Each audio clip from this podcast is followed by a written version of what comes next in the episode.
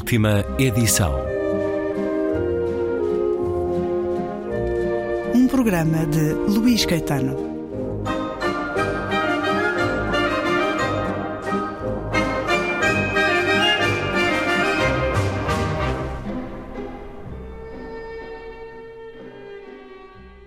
Seis de maio de 1950. Isto não voltará. Sei algumas coisas, como sabia aos 23 ou 21 anos, que as sensações não se repetem, precisamente por causa do elemento da idade. As nuvens como carneirinhos num fim de dia agradável em maio.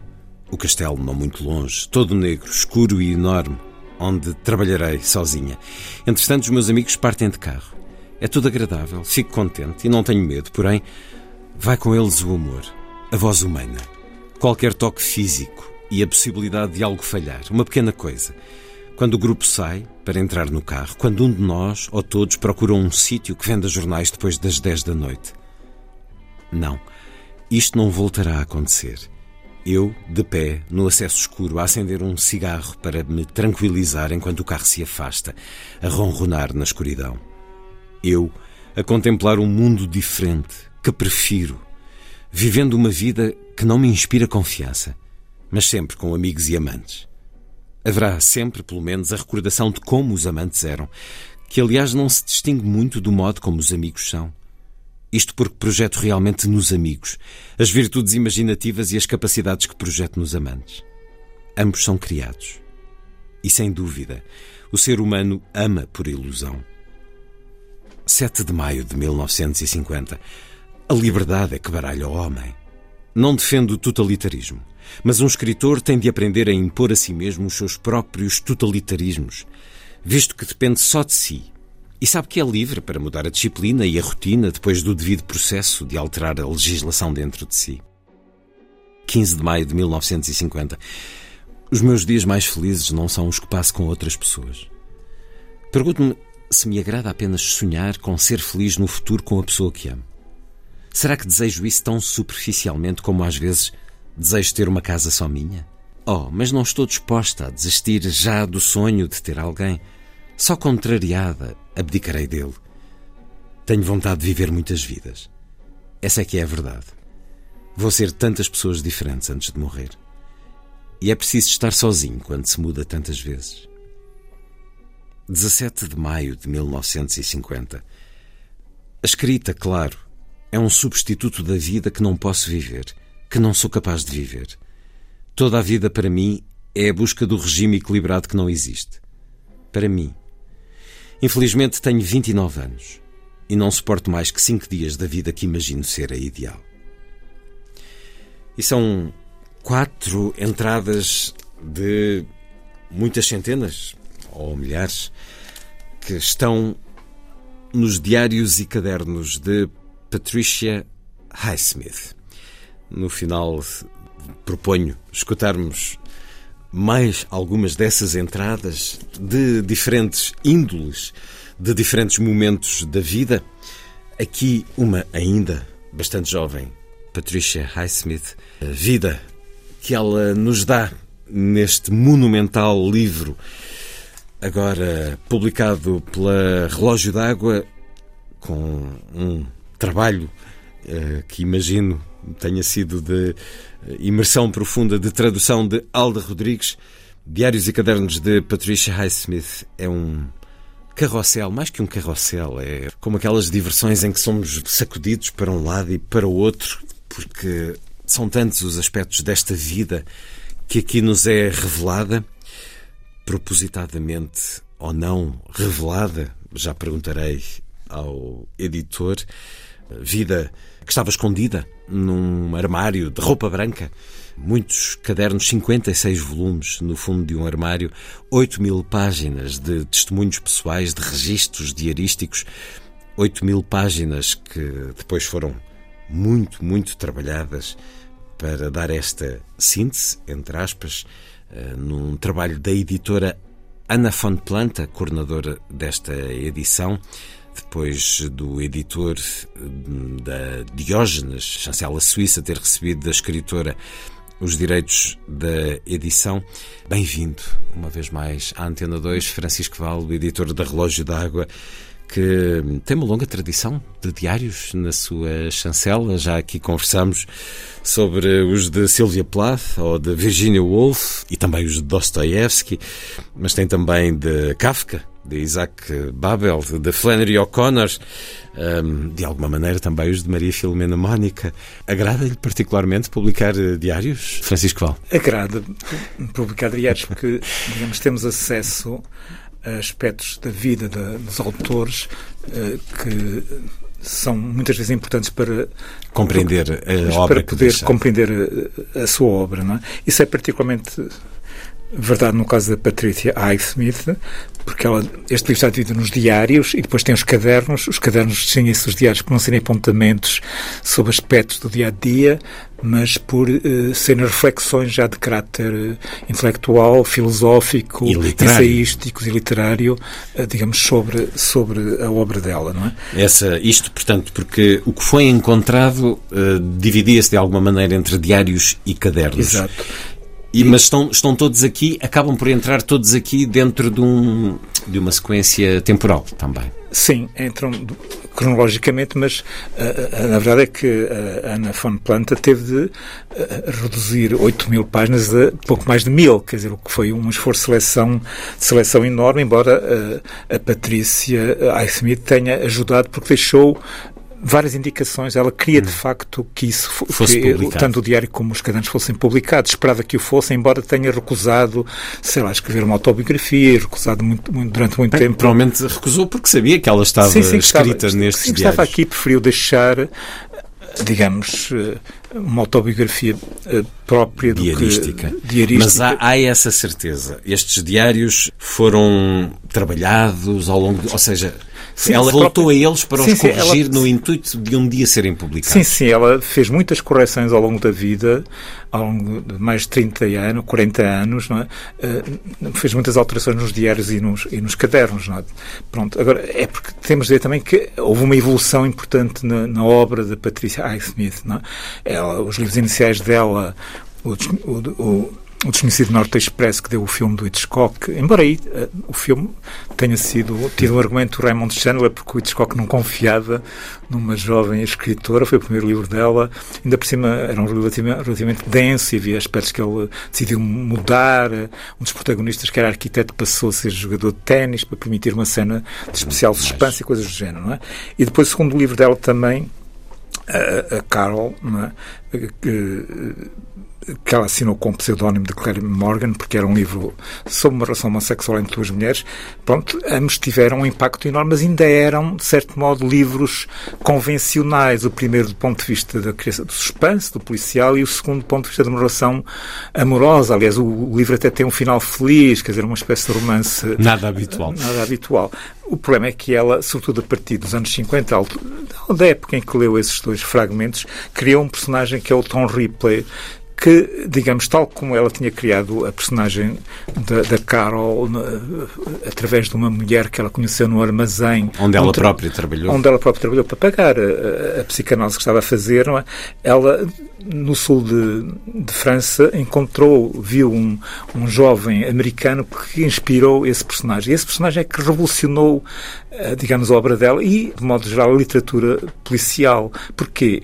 Porque pela primeira vez o mal é compensado, de certo modo. Quer dizer, o, o, o, enquanto, sei lá, o Raskolnikov, por exemplo, do, do Crime e Castigo, do Dostoiévski, passa a vida cheia de remorsos, depois de ter morto lá a velhinha, para ficar com, ainda por cima com poucas moedas, não é? O, o, o Ripley, o talentoso, vive alegremente com a sua vida de, de, de violência, de, de, de, mudança de, e roubo de personalidade possibilidades. De... Arrastando uma sombra negra, negra, para onde quer que vá. E recordar que todo o replay está publicado na Relógio d'Água. E nestas entradas que li de uma Patricia Smith, ainda bastante jovem, 29 anos. Uh, recordar que ela, uh, apesar de tudo, teve uma vida longa. Nasceu em 1921, morreu em 1995, mas logo numa, numa mesma entrada, e no final, como disse, lerei outras mais espalhadas, mas numa mesma entrada deste mês de maio de 1950, há algo que é muito, para já que é muito representativo da personalidade que se acentuará ao longo dos anos, mas que também é muito emblemático do que é este livro Uh, vou ler. 28 de maio de 1950. Acabei de ouvir uma canção popular extraordinária, intitulada Let's Go to Church on Sunday. We'll meet a friend on the way. Vão encontrar-se com um amigo pelo caminho. No sábado à noite seguinte, o rapaz assalta uma loja de guloseimas e a rapariga dorme com um homem que a vai obrigar a fazer um aborto. Estes dois casam-se dentro de menos de um ano, gerando mais cinco católicos Votam em senadores católicos e boicotam os melhores artistas e escritores. Fornecem filhos para a guerra seguinte e dedicam ao soldado desconhecido a superguerra mundial seguinte. Impedem as pessoas de estacionarem no bairro em que moram e fazem os restantes de nós sentirem o estômago às voltas quando aparecem de fato de banho nas praias de livre acesso. São homenageados por darem continuidade à raça. Mas não serão as pessoas pelas quais este século será conhecido.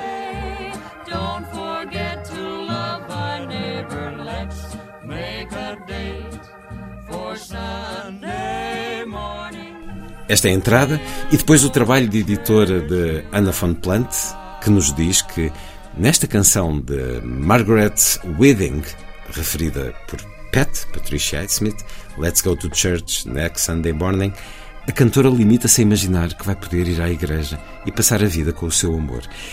É a imaginação sombria de Patricia Highsmith que leva a história para uma direção completamente nova e quase absurda, mas de uma densidade negra Aliás, tremenda. Esse, esse trajeto sombrio refletiu-se no rosto dela. Sim. Quer dizer, a Patricia Highsmith surge na capa deste livro. É uma jovem. Aos 20 anos é uma jovem encantadora, bonita, digamos, luminosa de certo Sim. modo, enquanto no final da vida tinha as marcas Sim. de uma o vida. Olhar, o olhar não tão só, pesado. Não só, enfim, de, em que ela uh, usou e abusou do, do, do álcool e de drogas drogas, como também teve relações uh, extremamente, extremamente complicadas, não é? Isto poder-se-ia, usando também um outro livro que publicou Francisco Val, isto poderia chamar-se também A Minha Luta, como no, na, auto, na, na saga autobiográfica de Karlova Knosgard também aqui ela nos descreve todos, uma luta to, tremenda da Todos os grandes escritores poderiam, de certo modo, escrever, escrever uma minha, a minha luta, não é? Eh, pronto, porque ela, os pais separaram-se quando ela tinha eh, três meses, estava no ventre da mãe. Estava, a mãe estava grávida três meses quando os pais se separaram. Eram ambos ilustradores, a mãe ilustradora de moda, o pai um ilustrador de caráter mais genérico. Mas, eh, e depois, ela, a mãe tentou fazer o aborto, mas depois não quis fazer, tentou ainda contra mas depois não fez. Ela nasceu, foi criada por uma avó, aprendeu a ler aos três anos, depois viria isto no Texas, tudo, não é? Depois foi viver para Nova Iorque com a mãe e com o padrasto tinha uma relação muito difícil com eles. Ela, ela sente-se abandonada sim, pela mãe, de muitas maneiras, sim, tem, porque de facto passa longos períodos com fora. elas. Ela fez psicanálise por causa da relação com a mãe, não sei o quê, pronto. E depois todo o resto da vida dela foi muito complicado, porque nesses primeiros anos, em Greenwich Village, eh, em que ela era uma jovem, já talentosa, já escrevia contos, e, mas pronto, tem relações muito complicadas, precisamente por ser homossexual, isso na altura, obviamente, provocava perseguições. Ela era, aliás, mais bissexual e foi sempre, talvez, do que propriamente homossexual. Ela chegou a estar para casar com um amigo, se sim, bem sim, que a sim. relação sim, estaria sim, condenada. Depois da psicanálise, a psicanálise encaminhou, a psicanálise tinha, tinha tendências curativas, entre aspas, ela nessa, própria nessa altura. Queria... Depois, depois, depois. Sim, há, há momentos queria. em que ela quer ser curada, dentro desta coisa absurda, que mas, há uns anos pensaria. Mas ela toma aí apontamentos que mostram como a vida, mesmo aí, era, era complicada. Não gostava da casa onde estava, tinha muitas dificuldades no relacionamento com amigos e amigas que eram, em geral, de uma classe superior, em que ela, portanto, se sentia um pouco inferiorizada. Tinha vergonha da própria casa da, da mãe do padastro, não é? Pronto, tinha uma série de toda a vida ela teve problemas e só começou a deixar de os ter muito mais tarde, e teve outros, claro, não é?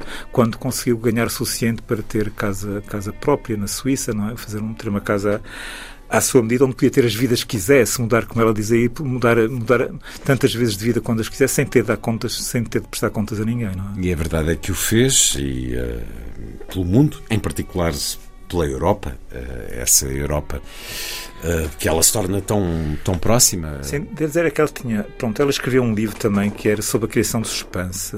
Sim.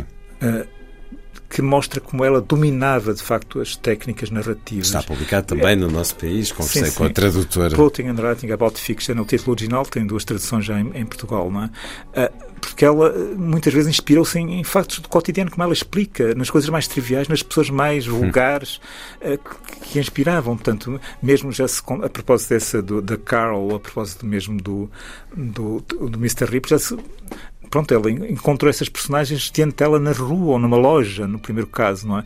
E muito, ela, nesse livro ela diz que pode, basta ver um casal a passear à beira de uma falésia para, lhe poderem inspirar, digamos, um, de repente um, um filme de suspense, ou basta ver ou uma bola atirada por um vizinho contra um vidro do outro vizinho, ponto, ela acha que isso pode ser a origem de um livro de suspense, não é? por exemplo. Não é? Diários e cadernos de Patricia Highsmith são cinco blocos principais de andanças uh, pelo mundo também. Uma monumental edição sobre a qual continuaremos a falar e da qual lerei mais alguns certos no próximo programa da última edição. Francisco Val, até amanhã. Let's go to church next Sunday morning.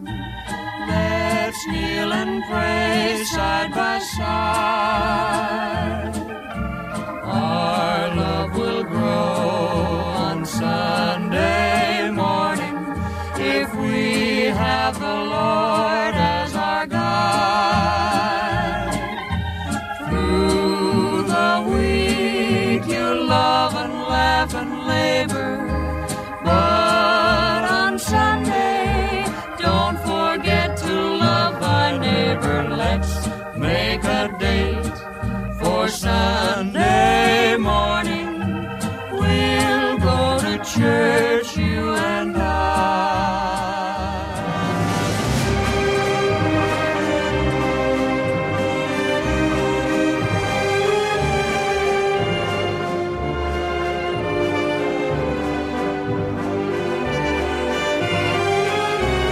Última edição.